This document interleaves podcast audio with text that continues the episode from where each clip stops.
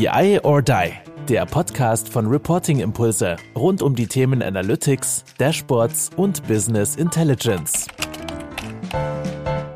Hallo zusammen, nächste Folge BI or Die in unserer Serie Data Culture.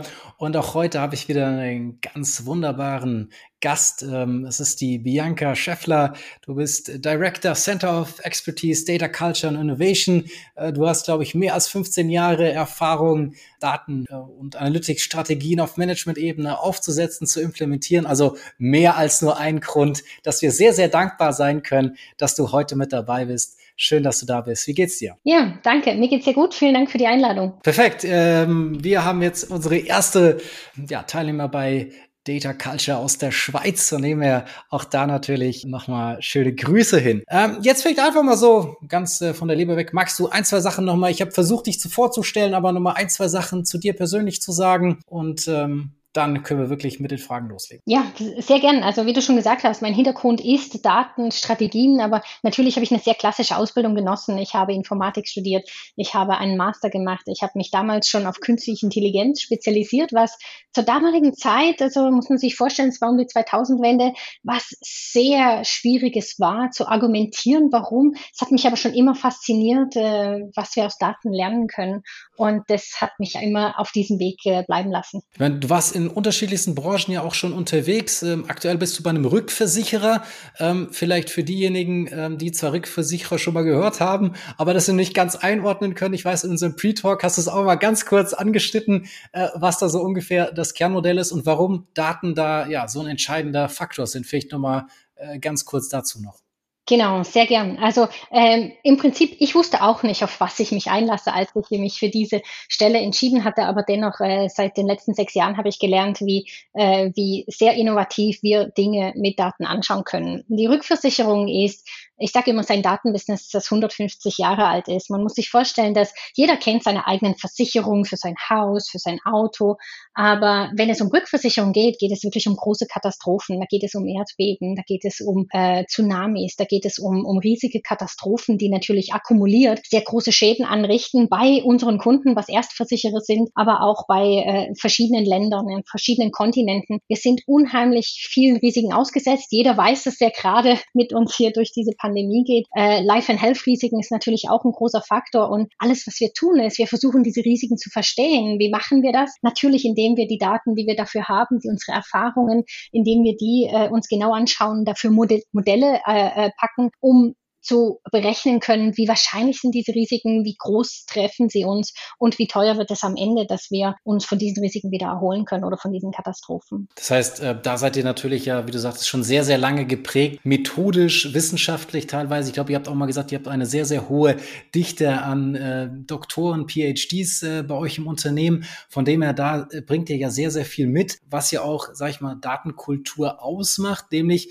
es ist ja nicht nur, dass man datengetrieben ist und sag ich mal, die Technologie beherrscht, sondern ja auch der Mensch. In dem Sinne vielleicht, ja, was sind aus deiner Sicht Voraussetzungen, die ein Unternehmen braucht, um wirklich ernsthaft sich auf das Thema Data Culture einlassen zu können. Mhm, genau. Es ist natürlich ganz spannend in der Vergangenheit und das, äh, das kann ich nur von, von selber, von, von meinen Erfahrungen berichten, in anderen Firmen, auch in anderen Industrien, wenn man das Thema Daten anguckt, das sind häufig Themen, die aus einer IT-Abteilung herausgetrieben wurden. Das sind Themen, die technologisch am Anfang natürlich sehr mit gewissen Systemen zu tun hat. Aber wenn wir einfach die letzten fünf Jahre anschauen, hat sich daran einfach viel geändert. Das heißt, es ist ein absolutes Business-Thema. Jetzt äh, arbeiten natürlich äh, bei uns, aber wahrscheinlich auch bei allen anderen großen Firmen Leute im Business, die nie eine formelle Ausbildung erhalten haben, die sich mit Daten und wie muss ich denn Reports interpretieren, was, was kann ich überhaupt mit Daten machen, was sind Korrelationen, was sind Causations, all Dinge, die, die man lernt, wenn man natürlich Statistik oder Analytics sich näher betrachtet, das werden jetzt alles Themen, womit sich alle beschäftigen müssen. Und da fängt es natürlich an, dass dieses Thema äh, nicht mehr ein IT-Thema ist. Und Data Culture drückt ja auch genau das auf. Es ist eine Kultur in einem Unternehmen. Wenn man Daten als eins der Assets versteht, muss man die Leute auf diesem Weg genau mitnehmen, damit sie mit diesen Daten arbeiten können und damit sie Insights aus diesen Daten generieren können. Und jetzt hast du gesagt, okay, ich muss diese Leute mitnehmen. Die sind der entscheidende Faktor. Wie, wie mache ich es denn nun? Also was sind äh, so deine ja, ihr habt ja auch schon aus einer ganzen Fundus äh, greifenden Best Practices oder Dinge, wo du sagst, das funktioniert auf jeden Fall. So habe ich das immer in meinen Teams äh, wunderbar auf, auf die Straße bekommen. Was sind da so deine, deine Learnings oder auch ja, ja. Grundlagen, wo du sagst, ähm, das muss auf jeden Fall sein? Ja, ich glaube, das ist grundlegend, was, äh, was, was wir alle im, wenn wir, wenn wir Change Management und wenn wir Change äh, in einer Firma vorantreiben. Und äh, äh da, da kannst du mir bestimmt zustimmen. Wie, wie, wir alle sind nicht wirklich äh, Menschen, die sagen, oh ja, ich, ich mag Veränderung und jeder hat so seine eigenen Schwierigkeiten, wenn es um Veränderung geht. Deswegen ist es immer ganz schwierig zu sagen, jemand anders muss sich ändern oder jemand anders muss etwas machen. Daher setzen wir bei Data Culture immer schon sehr, sehr weit vorne an und da geht es um Awareness und Desire. Ich möchte natürlich ein gewisses Verständnis generieren. Erstens, es muss den Leuten bewusst werden, dass da gibt es etwas, was sie anschauen müssen, äh, wenn wir mit Daten arbeiten, wenn wir das voranbringen wollen. Und das andere ist, wenn man diese Awareness, da muss man sehr viel in Kommunikation, man muss sehr viel nah bei den Leuten sein, man muss ihnen äh, sozusagen so ein bisschen beibringen, hey, schau mal, das können wir tun, das kann man damit machen mit diesen Daten.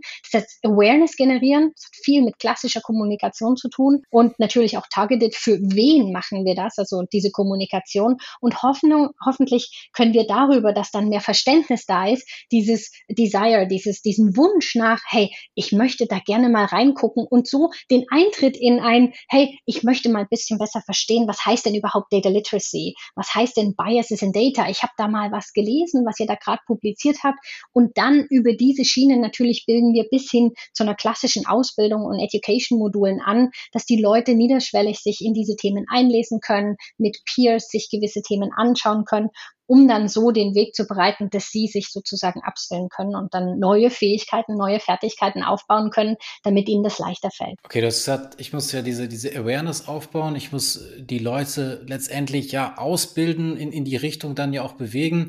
Change ist in diese Richtung natürlich auch ein sehr, sehr abbegriffener Begriff. Also ich glaube, dass der eine oder andere sich da auch schwer mit tut oder dann noch mehr Abneigung eigentlich verspürt, wenn er sagt, okay, äh, Data Culture ist irgendwie auch noch ein Change-Thema, weil ähm, man vielleicht vielleicht die eine oder andere Initiative auch schon gehabt hat, die dann gescheitert ist, vielleicht auch in anderen Kontexten natürlich äh, zum Thema Change. Ja, was würdest du denen da nochmal raten oder hast du nochmal so ein paar, ja, ganz konkrete Sachen? Was habt ihr, wie macht ihr so Awareness-Building-Maßnahmen? Hast du da so ein, zwei, es ist klar, ich weiß, es ist immer um die Kommunikation. Ich habe jetzt auch von einer anderen Kollegin beispielsweise gehört, äh, mit der du dich auch schon ausgetauscht hast, äh, die jetzt tatsächlich dann gar nicht im Podcast äh, erwähnt gehabt, aber äh, sie hat gesagt, äh, wir haben einen internen Podcast sogar gestartet, weil sie sagt, hey, Social Media ist so meine absolute äh, Leidenschaft und das, das mache ich furchtbar gern. Und äh, dann haben wir irgendwie komplett äh, verquatscht, dann tatsächlich auch darüber ähm, zu sprechen. Aber was sind denn so, ja, eure internen Kommunikationskanäle oder wo du sagst, hey, da habe ich wirklich gute Erfahrungen mitgemacht, da kriegst du diese, ja, diese Begeisterung auch irgendwie rüber? Mhm. Wir, wir haben natürlich äh, gewisse Events, also in der heutigen Zeit, in, in denen wir nicht mehr wirklich physisch zusammenkommen können, sind die natürlich virtuell. Wir hatten die schon vorher und das waren immer wirklich sehr exciting Events, wo wir natürlich sehr die Leute vernetzen, wo man versucht wirklich auf eine sehr offene Art äh, Leute, äh, sag ich mal, zusammenzubringen und über gewisse Datenthemen zu reden. Wir hatten das, wie gesagt, in der Vergangenheit sehr physisch in den verschiedenen Regionen der Welt und äh, seit letztem Jahr setzen wir auf große virtuelle Events, die einen riesengroßen Anklang finden, wo an einem Tag die Leute so in ganz verschiedene Themen reinhören können. Das kann man sich vorstellen wie so Live-Podcasts, die da stattfinden. Wir haben das natürlich äh, auf einer riesen Skala zwischen allen Time Zones. Wir fangen in Asien sehr früh an. Wir hören irgendwann in Amerika spät auf und wir haben über die Mittagszeit so einen Timeblocker, wo auch wirklich unsere Senior Leaders dazukommen und von ihren Erfahrungen berichten. Und du hast etwas gesagt. Es gibt so Leute, die, die haben schon Failures durchgemacht und ich finde es immer ganz spannend, wenn jemand zu mir kommt und sagt, ja, wir haben das schon mal gemacht und es hat nicht funktioniert. Und da habe ich gesagt, das allererste ist,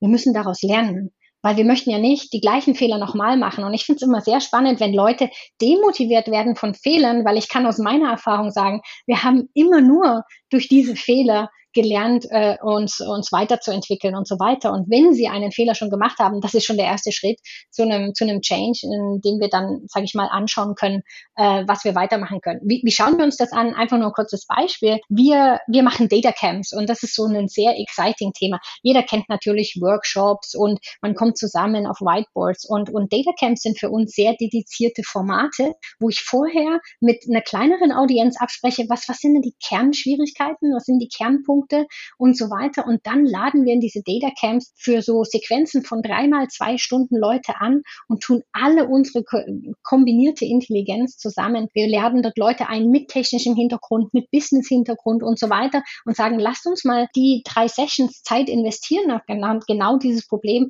alle unsere Ideen zusammenbringen. Und äh, das ist sehr erfolgreich, diese Data Camps. Und die können natürlich weitergeführt werden bis zu Hackathons, wo wir dann wirklich Programmierer, Data Scientists mit uns dabei haben und in kürzester Zeit kleine Produkte für die Businesses oder für die Challenge, die da, da am Anfang stand, anzubringen. Und das ist eine völlig neue Art, zu arbeiten, aber ich glaube, es ist auch eine sehr inspirierende. Das glaube ich. Also ich ähm, war da bei dem einen oder anderen äh, Event von der Bertelsmann ähm, Group eben dabei und die haben das auch in einer ähnlichen Art und Weise gemacht. Äh, da natürlich auch zu dem Zeitpunkt noch sehr viel vor Ort und dann eben immer mündend in einen solchen Hackathon.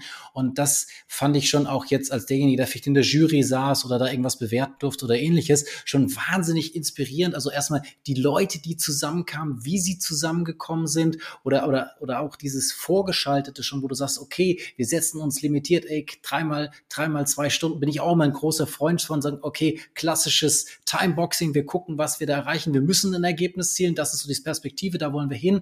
Das ist natürlich schon mal, schon mal cool. Und es ist ja in dem Sinne durch die ganzen virtuellen Möglichkeiten, die wir haben, ja eher noch einfacher geworden. Die Leute sind es gewohnt, auch virtuell ähm, zusammenzuarbeiten. Und deswegen müsste man eigentlich auch diesen äh, Boom nochmal noch mal zusätzlich mitnehmen. Die einzige Frage, und das habe ich tatsächlich auch von dem einen oder anderen gehört, der sagte, ich jetzt in Anführungsstrichen als kleiner Mitarbeiter, der da irgendeine Expertise hat, möchte da jetzt unbedingt rein, findet es auch total cool, aber es kostet ja auch erstmal Zeit. Die Zeit muss ich irgendwie zur Verfügung gestellt bekommen. Ich habe mein, mein Tagesgeschäft, ich habe irgendeinen Chef, der das vielleicht gar nicht so versteht. Ähm, hast du da so Argumentations- oder Bewaffnung für jemanden, der jetzt in so einer Situation ist, ist oder ey, was sind da so coole Argumente, ähm, dass ich da dann mitmachen darf? Ja, das ist natürlich, äh, äh es ist, ist dieses klassische, klassische, ich sage immer, äh, Henne- und Ei-Problem, was, glaube ich, alles, was in innovativen Bereichen, dass das, das versucht, so Veränderungen zu bringen. Und ich habe dann immer ein schönes Bild. Ich mag dieses Bild, wo so zwei Steinzeitmenschen mit einem viereckigen Rad eine Schubkarre versuchen zu fahren und jemand anders kommt und so, ich hätte da eine Idee mit einem runden Rad.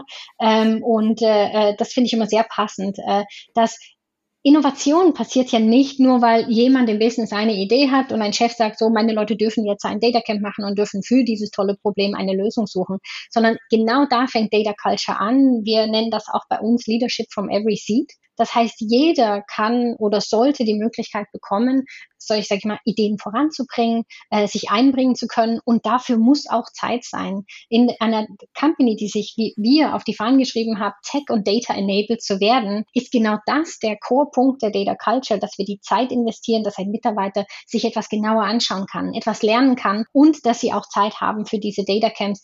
Es ist natürlich immer für den Einzelnen manchmal schwierig, das zu priorisieren, aber wir hoffen immer auf einen sehr offenen Dialog dann auch mit den Leadern und wir haben mit den Data Camps in der Vergangenheit so wirklich tolle Erfahrungen gemacht, dass wenn dann die Pitches, wo dann auch das Senior Leadership im Raum ist, wenn die Pitches kommen, dass die sehr beeindruckt sind und sehr gerne den Leuten diese Zeit zur Verfügung stellen. Und aber das heißt ja auch wieder, du hast gesagt, okay, wir wollen Tech and Data enabled sein, ähm, was ja auch von ganz oben kommt wahrscheinlich. Also es ja. ist ja nicht nur, dass sich das jetzt irgendeine kleine Abteilung in Anführungsstrichen IT oder wie auch immer äh, geartet sich das überlegt hat, sondern das kommt insgesamt aus der Gesamtorganisation und so ist wahrscheinlich ja auch die Datenkultur Teil der Gesamtkultur äh, innerhalb eurer Organisation. Aber ist es tatsächlich auch so, dass das wo ist das Thema denn aufgehängt oder wo muss es aus deiner Sicht aufgehängt sein, damit es diesen erfolgreichen Weg äh, denn auch gehen kann?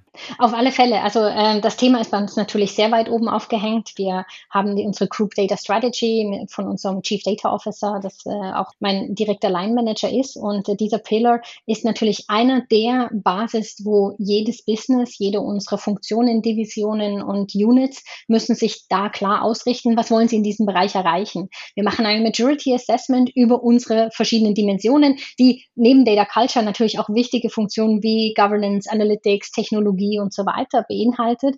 Aber da ist es wirklich, jeder Bereich muss definieren, was, welche, welche Ambitionen haben sie. Sie müssen sich selber benchmarken. Wo stehen sie zum Thema Data Culture? Das war für uns eine große Herausforderung, weil es gibt keine Majority Assessments, Fragenkatalog für Data Culture. Wir haben das selber aufgesetzt. Wir haben das selber aus dem, äh, sage ich mal, aus unserer Erfahrung her. Was wollen wir denn wissen, wie, wo sie stehen? Und äh, sind jetzt das zweite Jahr in diesem Maturity Assessment. Und das bringt natürlich diesen Sense of Urgency, dass wir sie fragen, hey, wo steht ihr und wo wollt ihr stehen? Und dann müssen sie natürlich dem Antwort senden, weil wir gehen ja nicht raus und sagen, ihr müsst, sondern wir sagen, wo steht ihr und wo möchtet ihr stehen? Und daraus resultiert, was wir in, mit diesen verschiedenen Bereichen in Data Culture machen wollen. Und das ist natürlich supported von unserem äh, GEC, wo unser Chef einen direkten, sag ich mal, Reporting-Funktion hat. Und das ist natürlich sehr, sehr hilfreich, äh, wenn, wenn man solche Dinge voranbringen will. Also prominent in der Organisation aufhängen, äh, prominent letztendlich auch in der Strategie festhalten und dann zu zusätzlich ja auch noch, sag mal, für die Transparenz und die Competition untereinander sorgen, dass ihr solche ja, Assessment macht, die dann ja auch wieder trackt und nachhaltet. Also das ist ja schon ein sehr, sehr hoher Reifegrad, äh, der mir da zumindest jetzt, jetzt vermittelt wird. Äh, das kann sein. Äh, Competition bin ich immer sehr, sehr vorsichtig, denn äh, unser Maturity Assessment soll nicht dafür genommen werden, dass man sich vergleicht. Aber was wir sagen können, wir es gibt natürlich Synergien. Mhm. Ähm, Sie sehen natürlich, warte mal, was, was machen die anders? Wie, wieso sind Sie in der Maturity in Data Culture etwas weiter? Und äh, somit tauschen wir natürlich auch sehr viel Erfahrung aus und nutzen sehr viel Synergien. Und ja, für eine Company wie die Swissre, wenn man das mal anschaut, wir sind ja auch im Vergleich zu anderen großen Playern, wir sind sind mit 15.000 Mitarbeitern keine riesige Company. Wir haben immer noch die Möglichkeit, äh, uns, sage ich mal, sehr eng auszutauschen, voneinander zu lernen. Und äh, ich, ich höre auch immer einige unserer Senior Leaders sagen, wir sind hier eine Learning Organization. Und ich glaube, das ist so at the core ich möchte gar nicht werten, ob wir weiter sind als andere. Was ich immer mitnehme und wie ich auch funktioniere und auch viel, was ich sehe, äh, wie es bei uns in der Firma ist, wir wollen lernen dafür. Dazu gehören Fehler, dazu gehören mal in die falsche Richtung zu gehen, aber immer wieder nicht den Mut zu verlieren und sagen, okay, wie können wir es denn besser machen? Ich finde das wirklich tatsächlich sehr, sehr beeindruckend. Also erstmal diese Sachen zu starten, zu machen, das ist ja das eine. Aber dann halt eben long-term ja, diese Begeisterung zu behalten, die Leute dann weiterhin zu motivieren, es dann sogar noch zu Transparenz zu führen, zu sagen, okay, äh, wir haben das jetzt nicht nur gemacht als ein Lippenbekenntnis, sondern äh, wir schauen da auch wirklich noch dahinter, entwickeln das weiter, wollen uns auch auf einem guten Niveau noch, noch weiter verbessern. Aber mhm. es ist, sag ich mal, dieses Assessment auch nochmal so, so ein weiterer Baustein gewesen, um diese Langfristigkeit, weil das ist ja auf jeden Fall keine Sache, die ihr jetzt irgendwie für ein, zwei Monate macht. Das ist ja genau. äh, sehr, sehr lang sicherlich. Vielleicht kannst du auch nochmal sagen, so wie lange du dich da auch äh, schon in diesem, in diesem Umfeld äh, genau. äh, bewegst und wie, wie ihr sozusagen diese Fackel oder diese, diese Flamme weiterhin am Lodern hält. Vielleicht gibt's ja da noch so ein paar andere äh, gute, gute Insights zusätzlich zu diesem äh, Assessment, was ich extrem spannend finde. Genau, also ja, wir beschäftigen uns natürlich nicht erst, sogar nicht mal, ich bin jetzt seit einem Jahr in dieser Funktion, dass wir ein Center of Expertise dafür gegründet haben. Äh, unser Chief Data Officer wurde, ich glaube, vor knapp zwei Jahren announced. Äh, ich selber beschäftige mich mit diesem Thema schon vor seit über drei, vier Jahren und zwar kam es aus einem Need heraus. Ich war immer in Standard-IT-Funktionen, ich habe große Plattformen replaced, ich habe äh, Master Data Management, Governance-Funktionen in, äh, inhaltlich äh, weit vorangebracht und war sehr in diese IT Prozesse involviert. Und dann kam die Opportunity für ein wirklich strategisches Projekt, wo wir wirklich äh, Analytics-Plattformen auf eine neue Skalierung bringen wollten und stellte fest, warte mal, wir haben zwar tolle Ideen in der IT, aber wie, wie sieht es denn da draußen aus? Und seitdem habe ich mich damit beschäftigt, wie machen wir das Thema einfacher? Und das äh, geht nicht nur bei mir in der Firma so, sondern ich habe mir auch Gedanken gemacht, wie kann ich dazu beitragen, dass Menschen mehr von Data und Tech zu verstehen. Ich gebe zum Beispiel auch Programmierkurse für Kinder. Äh, ab Kindergartenalter bringe ich ihnen Konzepte wie Computer, Roboter, Programmierung bei, weil ich finde, es ist eine Grundkompetenz. Und als ich das verstanden hatte, äh, als meine Core-IT-Funktion, habe ich auch damals, äh, und du sagst immer, dass, äh, das klingt sehr mature, ich habe diesen Weg auch am Anfang sehr unsicher betreten, habe gesagt, das ist es, was ich machen will. Dann hat sich am Ende dann dieser Name Data Culture entwickelt. Aber am Anfang stand die Vision, ich möchte helfen, dass in dieser Company ganz viele Leute Zugang zu Technologie, Plattform, Analytics und Daten erhalten. Und äh, dann sind wir diesen Weg gegangen. Also ich beschäftige mich schon seit einer relativ langen Zeit. Äh, wie können wir diesen Menschen das verständlich machen? Wie, wie macht es auch Spaß? Weil jeder Lernaspekt kommt natürlich mit einem gewissen Effort und da muss natürlich der Stoff so rüberkommen, damit er schnell verständlich ist und damit es auch einen gewissen Spaß hat, neue, in neue Dinge einzutauchen. Jetzt lehnen sich ja viele immer so zurück und sagen, naja, ähm, das muss halt aus der Organisation entweder selbst kommen oder das muss von ganz oben kommen, ist ja immer wieder top-down oder bottom-up. Was ist da, was ist da der richtige Weg? Äh, wenn du es so für dich äh, beobachtest oder ja rückblickend schaust, war das bei euch einfach von, von beiden Richtungen so, so parallel oder äh, wie, wie, wie ist das gekommen oder wie denkst du, ist da ein ideal, idealer Weg? Also ein idealer Weg ist immer, es braucht beides. Äh, wie ist es bei uns gekommen? Äh, natürlich, äh, wie ich schon erklärt habe, bei uns ist natürlich eine Need. Wir haben am Ende an unserer Produktionsstrecke steht dieses Datenmodell, was ein Risiko hoffentlich am besten, sage ich mal, umfassen kann. Daher hat man natürlich eine gewisse Awareness zu Daten und Datenmodellen äh, auf einer höheren Stufe. Aber das Verständnis, dass es wirklich diese Data Culture braucht und so weiter, kam wirklich dadurch, dass wir äh, sehr root, sage ich mal, Grassroot Movements angefangen haben. Wir haben uns ausgetauscht über verschiedene Abteilungen und äh, äh, äh, Erfahrungen geteilt und gesagt, okay, wir müssen da was machen. Und das Ganze kam dann wirklich mit diesem, äh, mit diesem Idee als unsere Group Data Strategy, die sehr klassisch am Anfang war, Technologie, Foundation. Und äh, ich habe mich dann hingestellt, habe gesagt, nein, wir, wir brauchen unbedingt Data Culture als einer der Enabling Faktor. Habe da natürlich auch sehr viel Zuspruch bekommen von unserem Chief Data Officer, von Senior Leaders. Äh, und das hat dann natürlich, natürlich immer noch mit sehr viel Effort von nicht mir, sondern von sehr vielen engagierten Leuten, die diesen Datenbereich, äh, sage ich mal, verstehen, voranbringen wollen, die sich connecten und austauschen. Und das braucht es immer. Es braucht hinter jeder Initiative immer auch eine Community. Und die kann nicht nur daraus bestehen, dass ein Senior Leader etwas möchte oder äh, als, als Sponsor dafür zur Verfügung steht. Ich meine, das ist sicherlich schön. Es ist dann ja auch vielleicht motivierend für den einen oder anderen und natürlich so dieses Lead by Example Example ist immer wieder genannt und ist auch gut. Aber ich glaube eben auch dieses, naja, ich warte jetzt und jeder, der vielleicht jetzt in einer Organisation ist, äh, die jetzt nicht so viele Sachen äh, da schon beschreiben oder so viele Erfahrungen schon gesammelt hat, wie du beschreibst. Ich glaube, es kann trotzdem jeder auf seiner Ebene für sich damit anfangen. Und es sind ja manchmal solche kleinen Dinge, wenn ich ganz häufig Diskussionen höre, dass dann in seinen eigenen Bereich oder in seiner eigenen Organisation gedacht wird oder, okay, aber das will ich jetzt nicht rausgeben oder Community, aber dann nur innerhalb innerhalb von meinem Bereich, weil nicht, dass da jemand anders vielleicht mal an mir vorbeiläuft oder ähnliches da gehört halt sehr viel dazu und das ist dieser, dieser lange Weg, den man einfach gehen muss. Nichtsdestotrotz, du hast es auch schon so ein bisschen anklingen lassen, ihr seid da ja auch äh, sehr reflektiert, ihr habt jetzt ja auch keine Themen, okay, da sind wir vielleicht auch mal falsch abgebogen oder da mussten wir dann auch nochmal oh. äh, das Ganze justieren. Das, das gibt es immer und äh, ich sage auch, du hast das gerade gesagt, das ist ein langer Weg und ja, jeder kann was machen und das klingt jetzt wie vielleicht da, wo, wo wir, wo ich euch diese, diese Sachen mitteilen kann und, und so ein paar aus, aus äh, unseren Erfahrungen mitteilen kann. Äh, jeder, der mich kennt, ich bin sehr passionate about data. Das heißt aber auch, dass ich sehr passionate über das Thema bin. Und es gibt Höhen und Tiefen. Und jeder, der mit mir sehr eng zusammenarbeitet, weiß, wie sehr passionate ich über das Thema bin und wie sehr häufig ich auch selber persönlich struggle. Aber da einfach ein Punkt. Ich bin offen mit den Peers, mit denen ich arbeite, mit der Community, mit der ich bin. Und wenn ich dann wirklich mal wieder in so ein Silo oder in eine Initiative reinrenne und denke, ach, hätten, dann, dann gibt es immer auch wieder jemanden neben mir, der sagt, ach komm, ne, jetzt nehmen wir die auch noch mit, wir machen einfach ein paar äh, äh, ähm, Austausche, Konversationen. Und bis jetzt haben wir es immer wieder geschafft, dass wir Leute, sag ich mal, äh, dazu engagieren konnten. Also es klingt nicht ganz so einfach, wie es ist, aber ich glaube, man, wenn man so, so ein bisschen diese Vision immer, immer ganz eng am Herzen hat, was möchte man denn erreichen, wo möchte man denn hin, dann geht man auch durch diese Täler durch. Schönstes Erlebnis, was du jetzt äh, dank deiner Position hattest, du hast dich ja auch mal so, jetzt nicht von Anfang an ja als äh, im Data Culture, du hast mir auch mal gesagt, hey, eigentlich war ich so ein, äh, wollte ich gerne mal Data Rockstar genannt werden, es wurde dann irgendwie äh, Data Economist, also ja, jemand, der sich äh, schon sehr, sehr stark und äh, voller Leidenschaft, hast du ja auch wieder ausgeführt, aber was waren so die wirklich die, die schönsten Momente oder, oder, oder hast du einen speziellen Moment, wo du sagst, hey,